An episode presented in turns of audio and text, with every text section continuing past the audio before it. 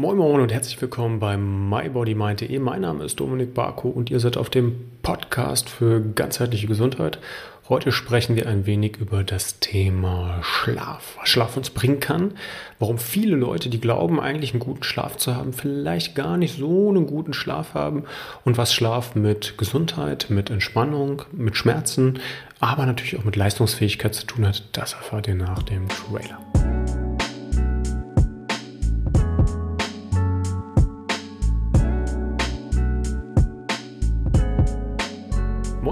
Herzlich willkommen beim MyBodyMind.de nochmals und wir schnappen uns heute sofort das Thema Schlaf und gehen auch sofort in das Thema Schlaf rein. Ich persönlich hatte früher mit dem Thema Schlaf eigentlich gar nicht so die Assoziation, dass Schlaf was mit meinem Problem zu tun hätte haben können. Ich bin eigentlich ins Bett gegangen, meistens so gegen ja, 11 Uhr und bin dann meistens auch so gegen 6.30 Uhr aufgestanden und habe dann eigentlich immer gedacht, naja gut, siebeneinhalb Stunden, sieben, acht, irgendwie sowas um den Dreh habe ich mit Sicherheit. Das wird mit Sicherheit kein Problem von mir sein. Und habe dann aber sukzessive, je mehr ich mich mit dem Thema Schlaf auseinandergesetzt habe, bemerkt, hm, wahrscheinlich ist das doch ein Problem. Weil nicht nur diese Zeit, die man im Bett verbringt und die Zeit, in der man einschläft, ist wichtig, sondern auch die Schlafqualität. Und die kannst du ganz, ganz sinnbildlich am Tag gestalten. Über deinen Bodypart, aber natürlich auch über deinen Mindpart. Lass uns vielleicht erstmal damit anfangen, was passiert überhaupt im Schlaf und warum ist Schlaf wichtig für uns. Im Schlaf, und das ist das Allerwichtigste, regenerieren wir unseren Körper. Ja, da finden sowohl Wachstumsprozesse, also Muskelwachstumsprozesse statt, aber auch Entzündungen, die wieder runtergefahren werden, Zellstrukturen, die erneuert werden und auch Neuronennetze, die verknüpft werden. Ja, also auch wenn ihr jetzt nicht nur körperlich arbeitet, sondern wenn ihr leistungsfähiger sein möchtet, dann braucht ihr die entsprechende Regenerationsfähigkeit im Schlaf. Lange haben Forscher überlegt, warum machen wir das überhaupt, warum schlafen wir so lange? Und das sind so diese Hauptgründe, die wir haben, damit wir das, was wir am Tag erlernen, das, was wir am Tag leisten, am nächsten Tag genauso oder vielleicht sogar, wenn wir Muskelwachstum erzwingen möchten, am nächsten Tag noch besser können. Ja? Vielleicht kleiner Exkurs zum Thema Muskelwachstum. Wenn ihr jetzt den Reiz beim Muskelwachstum setzt und selbst wenn das jetzt nicht euer Primärziel ist, sondern wenn ihr einfach sagt, hey, ihr wollt stabiler werden, gesünder, dann findet dieser Muskelwachstumsprozess nicht während der Reizsetzung, also nicht während des Trainings statt, sondern erst im Nachgang. Ja, wenn eure Muskulatur dann wie so kleine Mikroverletzungen hat, kleine Mikrorisse in den Myofibrillen, die sich dann mit Protein und Muskeln füllen und dann dort wieder vom Körper sinnvollerweise größer aufgebaut werden als vorher. Ja, ich fand das eigentlich immer ganz lustig, dieses Bild, dass man sich vorstellt, eigentlich ist Muskelwachstum nur so ein Schutzmechanismus unseres Körpers, dass er sagt, jo, wir machen dich mal ein bisschen stärker als vorher, damit du dich nicht wieder so auf Mikroebene verletzt. Unser Körper ist da sehr, sehr schlau und hilft uns da, wie eigentlich in fast allen Situationen in unserem Leben.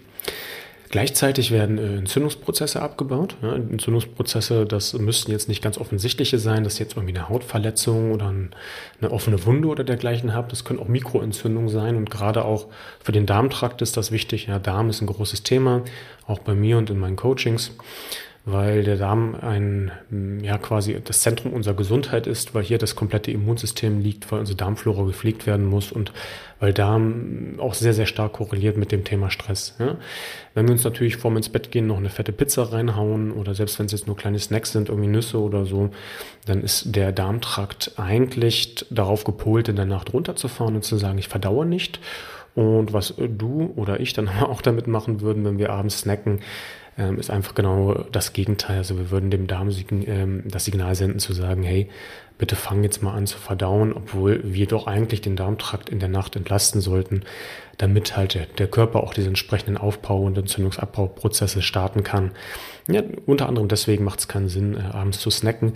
Hat aber auch was damit zu tun, dass der Körper das Blut gerne im Gehirn hätte, weil wir natürlich dann auch über das Gehirn die entsprechende neuronale Vernetzung bilden müssen und auch da die komplette Energie reinfließen sollte, anstatt in unseren Verdauungstrakt. Der Darmtrakt soll in der Nacht eigentlich eher dann auch über die Autophagie beziehungsweise über die Selbstreinigungsmechanismen, ihr könnt euch das vorstellen, dass so eine kleine Putzfrau durch den Darmtrakt abends läuft und da einfach mal alles äh, ordentlich sauber macht und sauber wischt, ähm, uns dann quasi auch wieder entlastet. Und wenn diese Putzfrau da irgendwie mal nur drei, vier, fünf Stunden ist, dann ist es natürlich echt ein bisschen schwierig, weil äh, da kriegt sie wahrscheinlich nicht alles sauber. Schöner ist halt einfach, wenn man eine längere Zeit mal nichts isst. Aber über das Thema Intervallfasten, Autophagie, äh, wie man sich richtig ernähren sollte, da können wir nochmal andere Podcasts zu machen. Wenn euch das interessiert, lasst mich das natürlich gerne wissen. Gleichzeitig und das ist auch wichtig für nicht heute, aber für spätere Themen, um das einfach mal auf dem Schirm zu haben, entspannen sich unsere Muskeln extrem. Ja, also wir fahren komplett runter, je nach Schlafphase fängt meistens der Muskeltonus schon in dieser leichten anfänglichen Schlafphase an runterzufahren, aber auch in den darauffolgenden Phasen immer weiter runterzufahren. Und das ist total wichtig für jeden, der sagt, boah, ich habe Nacken, ich habe Rücken, ich bin andauernd verspannt. Ja, das ist halt einfach wichtig zu sagen, okay, dann gönnt eurem Körper doch die Entspannung, wo der Körper einfach mal die Muskeltonus runterfahren kann, damit eure Nackenmuskulatur, eure Rückenmuskulatur, aber auch eure tiefe Muskulatur, vielleicht auch eure Muskulatur rund um den Schläfengegend, ja, also im Kopf quasi, wenn ihr Kopfschmerzen habt oder Schwindel, dass der einfach mal sich ein bisschen Entspannung gönnen kann, anstatt dann dort auch auf ständig Feuer zu stoßen. Was kann passieren, wenn wir schlecht schlafen? Ja, da gibt es ganz, ganz viele Symptome. Ja, das ist so dieses typische Blatt, was man aus, aufzählen kann von allem, was ich schon genannt habe. Rückenschmerzen, Nackenschmerzen, Kopfschmerzen. Ja, da, die ganze Kaskade könnte ich jetzt ewig weiterführen.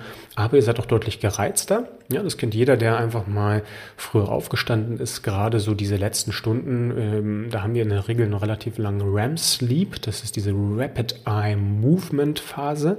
Also wo unsere Augen sich ganz, ganz schnell bewegen. Und man sagt dieser REM-Sleep-Phase nach, dass wir da emotional uns neu verknüpfen. Also dass die ersten Schlafphasen dafür da sind, unseren Körper wieder auf Vordermann zu bringen. Und das macht auch sowas von Sinn. Ja, erstmal sagt der Körper, hey, ich möchte, äh, beziehungsweise der ganze Organismus, hey, ich möchte erstmal überlebensfähig sein und dazu muss ich jagen und sammeln können und das kann ich nur, wenn mein Körper in Ordnung ist. Deswegen fängt erstmal diese körperliche Regeneration an. Die emotionale und kognitive Regeneration, die findet im Nachgang statt. Ja? Und das ist für uns trotz dessen ein bisschen schwierig, wenn ich jetzt sage, ich knipse irgendwie ein bisschen Zeit ab vom Thema Schlaf. Äh, ich kenne das ganz gut, weil mein kleiner Sohn jetzt nicht unbedingt ein guter Schläfer war anfangs, hat sich ein bisschen besser entwickelt zum Glück, toll, toll, toll. Ähm, aber man merkt, man ist ein bisschen gereizbar, gereizter, man ist ein bisschen unkonzentrierter. Es kann aber auch dahin gehen, wenn man einen längeren Schlafentzug hat und damit meine ich jetzt nicht gar nicht schlafen, sondern damit meine ich letztendlich nur, dass man kürzer schläft, dass wir richtig in so eine depressive Verstimmung reinkommen, dass wir äh, uns schlecht fühlen, dass wir emotional stärker angegriffen sind. Ob das jetzt Wut oder ob das jetzt Traurigkeit ist, das ist bei jedem anders. Ja? Das ist genauso wie mit dem Stress. Der eine agiert da eher mit, mit Wut, mit, mit Spannung, mit Schutz und der andere mit Hilflosigkeit und mit einer emotionalen Entgleisung. Das ist bei jedem so ein bisschen unterschiedlich aber auch äh, die Verspanntheit. Ja, das habe ich gerade schon erklärt, indem ich erklärt habe, was passiert, wenn wir schlafen. Und genau der Umkehrschluss ist natürlich, dass unsere Nackenmuskulatur dann beispielsweise nicht runterfahren kann. Das hat aber auch was mit unserem vegetativen Nervensystem zu tun.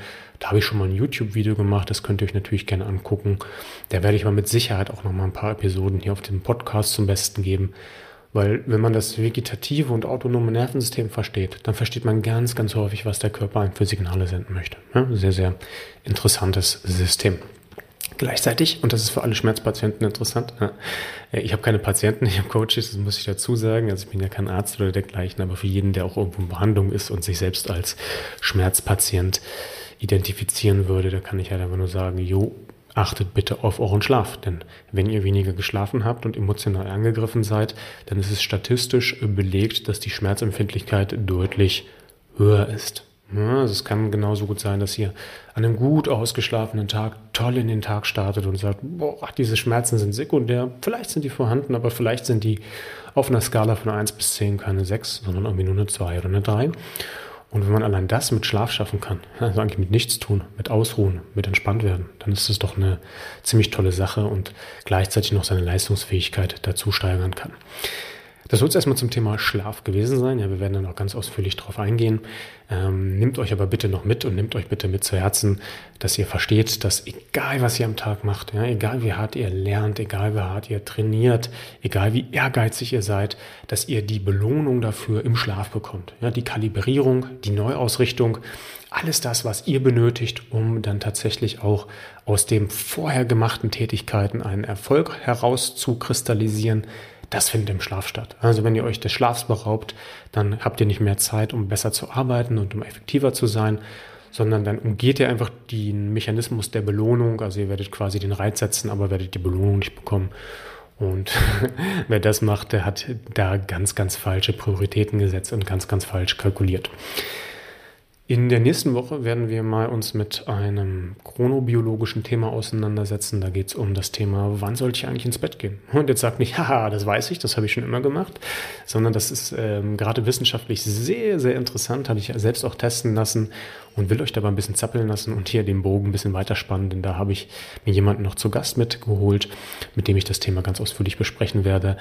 Ich hoffe, euch hat die Episode Spaß gemacht. Ihr könnt mich gerne bewerten und mir gerne eine positive Rezension dalassen. Aber ihr könnt mir auch sagen, Dominik, das gefällt mir so nicht, was du da machst. Bitte macht das anders.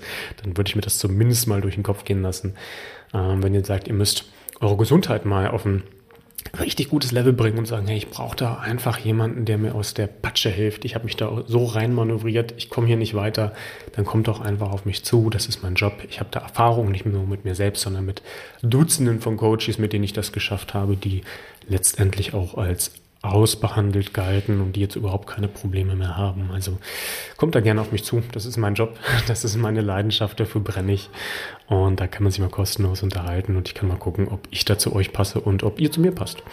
Ansonsten haut rein, bleibt geschmeidig und wir sehen uns nächste Woche. Ciao.